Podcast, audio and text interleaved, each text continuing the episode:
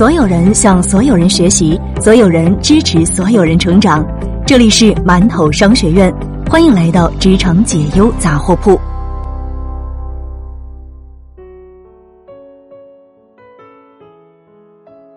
Hello，大家好，欢迎来到馒头商学院，我是悠悠。今天和大家分享的一篇文章，名字叫做《那些称霸新媒体行业的旧媒体人》。一五年的时候，我从传播专业毕业，毕业作品是一本原创纸质杂志书。我还做了好几个 H5 页面，在朋友圈做推广。那一年，各大纸媒销量急剧下滑，大牌纸媒的主笔编辑纷纷离职，很多人都成了新媒体时代的追捧者。毕设的杂志书在我们那一届停刊。我们用最后一期的刊号致敬传统媒体行业给予我们的指导，也以此来迎接新媒体时代的挑战。纸媒消亡的是渠道，不管是技术和载体如何变化，它对于新闻处理的专业能力，对内容的制作能力，才是内容产品的核心竞争力。就在所有人都说纸媒已死的时候，那些传统媒体人以自媒体人的新身份又杀了回来。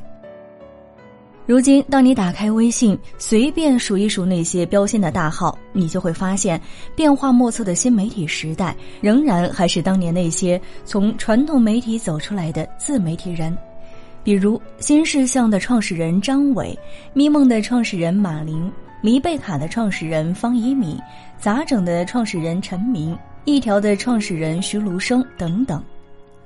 这并不是巧合，而是得益于他们在传统媒体行业的采编训练和经验。他们深谙读者的心理和传播的规律，他们本身就是优秀的文字创作者。一二年，我们没有迎来世界末日，移动互联网飞速发展，一种新生的内容传播形式悄然开启媒体行业的新格局。讲人话，别为了显得高级绕来绕去。那一年，南都的编辑部里，首席编辑马林这样要求新记者：“你自己识字就觉得自己写的很棒吗？可是大家看不进去也没有意义。”这是马林总结一二年大众媒体工作留下的经验。四月份，马林在《城市周刊》专题当中提出“鄙视链”一词备受瞩目。与此同时，他还有另外一个身份——咪蒙，活跃于微博、豆瓣上的影视爱好者。他的一系列影评语言诙谐，文笔轻松，获得了大量的转发。跟我们有同等智商和同等文笔的人，不愿意去写这个东西。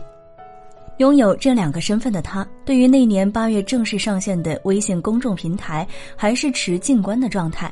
同年注册之后，发过一条问候语音：“我是咪蒙，听我的语音，感觉我不会说脏话吧？其实我会哦，以后有机会说给你们听。”当时的马林还在出书，咪蒙还热衷于影视剧。这个之后，于是就这样过了三年。微信公众平台是一个相对个人的空间，所以业界并不认为这是一个有前景的平台。但北大中文系毕业却一直待在传统媒体的张伟的内心有些躁动了。他在一三年的四月五号开始，在自己的公众号事项上每晚分享一篇文章。常年的新闻写作保持客观中立，去个人化色彩，让他想脱离博客天下主笔的身份，去表达一些自己的喜好。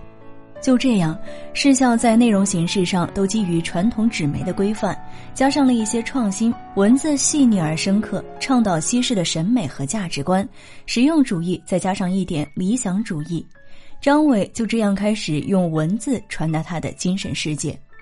渐渐的，朋友圈的兴趣传播特点显露，信息被准确的传达到了众多文艺青年、新闻从业者那儿，事项迎来了第一波精准的读者。一四年是微信公众平台成型的一年，阅读数、点赞数成为衡量文章传播效果的指标。新榜在那一年开始发布公众号排名榜单，建立起行业认可的评价体系。大号出现，运营者、广告商们看到了自媒体流量的价值，公众号的商业进程加速，传统媒体人看到了内容的变现。二月十四号，事项军张伟开始集中火力，拉来五十一个文艺范的公号组成联盟。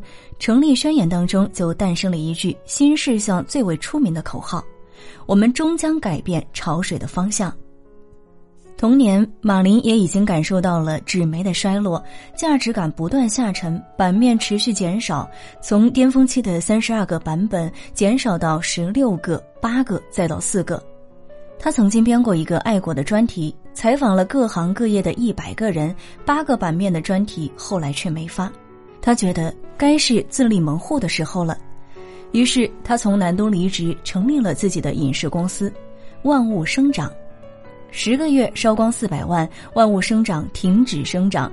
他把大部分的精力放在自己不擅长的事情上，单单没有时间管内容。咪蒙哭了三天三夜，无奈的解散了公司大部分人，背着债务北上赴京，从头开始，同时也准备在公众号重拾写作。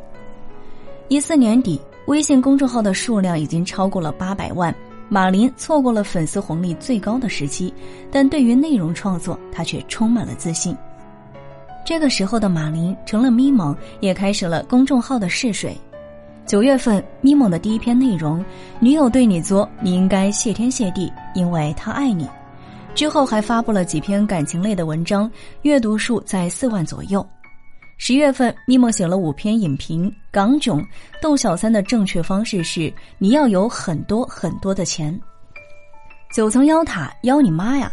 吐槽式的解读评论，阅读数量超过感情类、鸡汤励志类的文章。以至于让他开始在影视圈获得了一些名声，乐视找到他，表达了合作意向。咪蒙以黑马的姿态闯入公众领域，一个人开足马力，写了两个月就有了二十万的粉丝。十二月份，他更是大胆的尝试写出了《致贱人》，三天之后粉丝涨到了一百多万，而后又推出了类似风格《致 low 逼》。争议云起，咪蒙却在一片口水当中疯狂吸粉。据新榜统计，一年内咪蒙引发了八场论战，评论咪蒙居然成为自媒体的一大现象。咪蒙成了流量大户，广告价也从十月第一单广告的一万五上升到五万，一六年年初上升到了十五万。爆红之后，咪蒙写了一篇如何写出阅读量一百万加的微信爆款文章。其中提到，偏激的观点才具有煽动性，爱憎特别分明的人更适合写新媒体文章。谁能想到，一个微信公号，一个个人写作的空间，最后能发展成八十万的广告位、青年文化的品牌、生活方式的店铺？随着自媒体竞争的增加，内容同质化，用户的审美疲劳和麻木，这就要求内容本身要经得起推敲，需要不断的迭代优化，并且越加垂直的细分，锁定更加精准的用户群，贴上独特的标签，深耕专业领域，才能够实现精准输出，受到用户的青睐。所以说，就算你不是一个科班出身的内容创作者，但你仍然可以拥有内容创作的能力。想象一下，当一个程序员拥有了良好的写作能力，恰巧会是一个优势。这就是这个时代给所有人的机会。